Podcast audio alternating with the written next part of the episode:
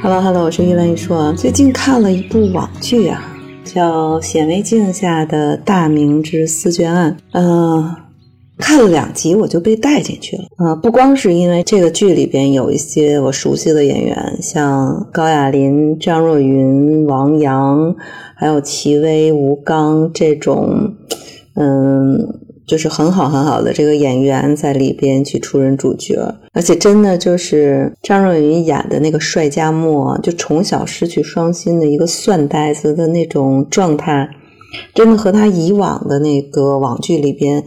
整个的人物形象有非常非常大的这个落差和变化。然后呢，这个剧组还没有那种磨皮儿滤镜，齐薇啊，绝对是齐薇的这个脸。看起来是最生图的那样的一个真实的一个状态，但是呢，你就觉得整个的画面，呃，包括他他的这个镜头下演的这样的一个状态，都很符合这种显微镜去看人的这样的一个微表情。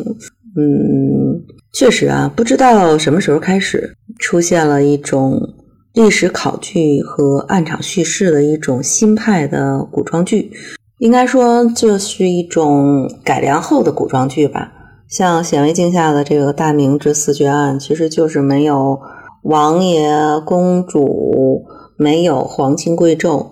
就是很普通的人。很细微的这样的一个官场的这种呈现，所以跟历史的传统的这种历史剧比，叙事的自由度大得多得多。像武侠呀、谍战呐、志怪呀这种类型的元素，都可以很轻松的融入到它叙事的题材里边。跟传统的古装剧相比的话，它叙事的严整性会大得多。嗯，没有没有出处的内容，所以这里边呢，就是有两个流派，一个是马伯庸小说为起点的代表作，就是《长安十二时辰》《风起陇西》，基本上是在不改变历史走向的前提下去讲我们熟悉的反特和谍战。还有一个呢，就是郭靖宇团队作为支点，代表作就是《唐朝诡事录》。就人物故事半虚半实，然后志怪和诡异的那种氛围管够。其实显微镜下的大明思卷案，其实也是马伯庸下边的一个非常有名的这样的一个大 IP。在剧里边啊，应该说它只是其中的这样的一个，但是我真的是看进去了，而且看的非常非常的投入。就无巧不成书的这种相遇，子一辈父一辈的恩怨。然后还是有一种让你觉得有一种微观历史证据的那种风格，包括府县、县与县基层的这种复杂的政治生态，包括官员们去动起这个心眼儿，一点儿都不比那种呃庙堂之上的那种大佬水平更低，而且在民间呢，还有那种认死理儿。然后要为民请命的这种呆子，就很多感觉上像帅家墨的这种不通事物里边，还有一种理想主义的抗争。所以我后来又去找了这本《显微镜下的大明》啊，我觉得确实确实这本书写的还是非常的不错的。其实原著是一个历史纪实的这种文学，从明代那些尘封的档案文书里边。挖出了六个故事，这六个故事呢，其实就是一府一县，甚至一个村儿里边当时记录的底层平民的那种真实的政治生活，然后用细节，嗯，把它做成一个切片，一个维度去记录这样的一个小事情看到的更大的这样的一个含义，好像就像一个显微镜。通过一滴血、一个细胞的变化来判断整个人体的这样的一个健康的程度，从细微之处去读懂真正的古代的生活。啊，当时是这六个呃故事堆里边的基层的事件，呃，一个是学霸必须死，就是《显微镜下大明》这个电视剧里演的徽州的思卷案的始末。那还有一个呢，就是。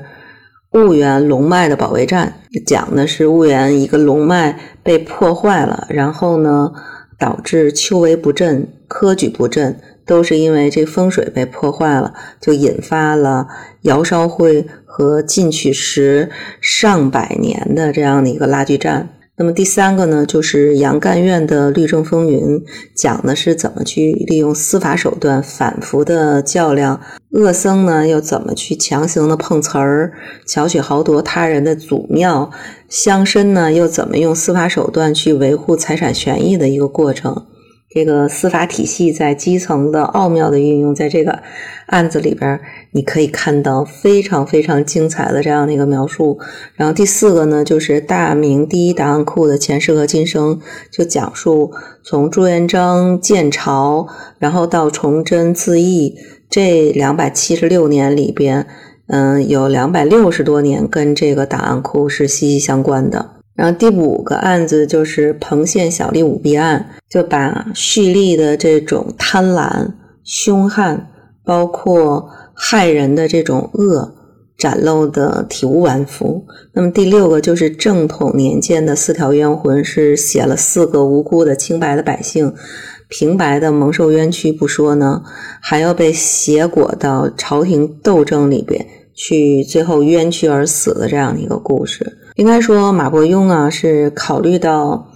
很多的笔记体的小说或者是历史书去读原来古文编撰的这种史料，非常非常的困难，所以呢，就用一种不太学术的这种方式转述给大众，去创造了这样的一个纪实性的历史的这个小说。其实开始读的时候呢，还是觉得有一点点难懂啊，里面夹了好多说明解释。但是你慢慢读下来，就会觉得确实是值得的。嗯，对比说明朝那些事儿啊，或者是从帝王名人的角度来诉说历史的这种书籍来看，《显微镜下的大明》更像是一个非常理性的一个第三者的客观的观察，从底层百姓生活的基础需求、经济的基础、权力的情况。去做一个分析，几个发生在明朝的故事。其实印象最深刻的就是那个档案库，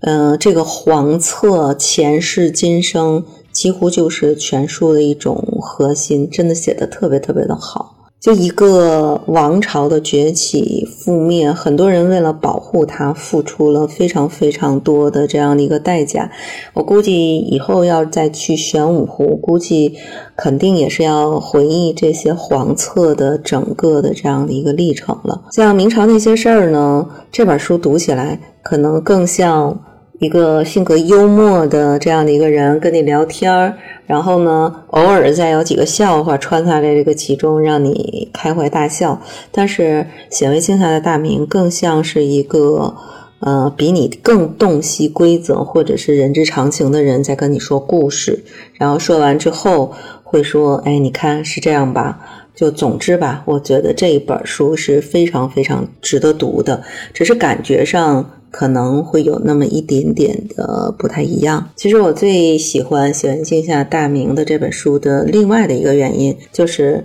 最大限度的采用克制的文笔，没有个人感情，去如实记录下这个六个故事，把它还原为历史，忠于历史，把很多的这种思考的空间留给读者。所以。你看完了之后，你更会有一种咀嚼和思考的这样的一个感受。嗯，去找那本《显微镜下的大明》来读一读吧，然后你再去看《显微镜下的大明》这个电视剧，可能你的感受又会不一样。好，今天的节目就到此结束，我们下期节目再见。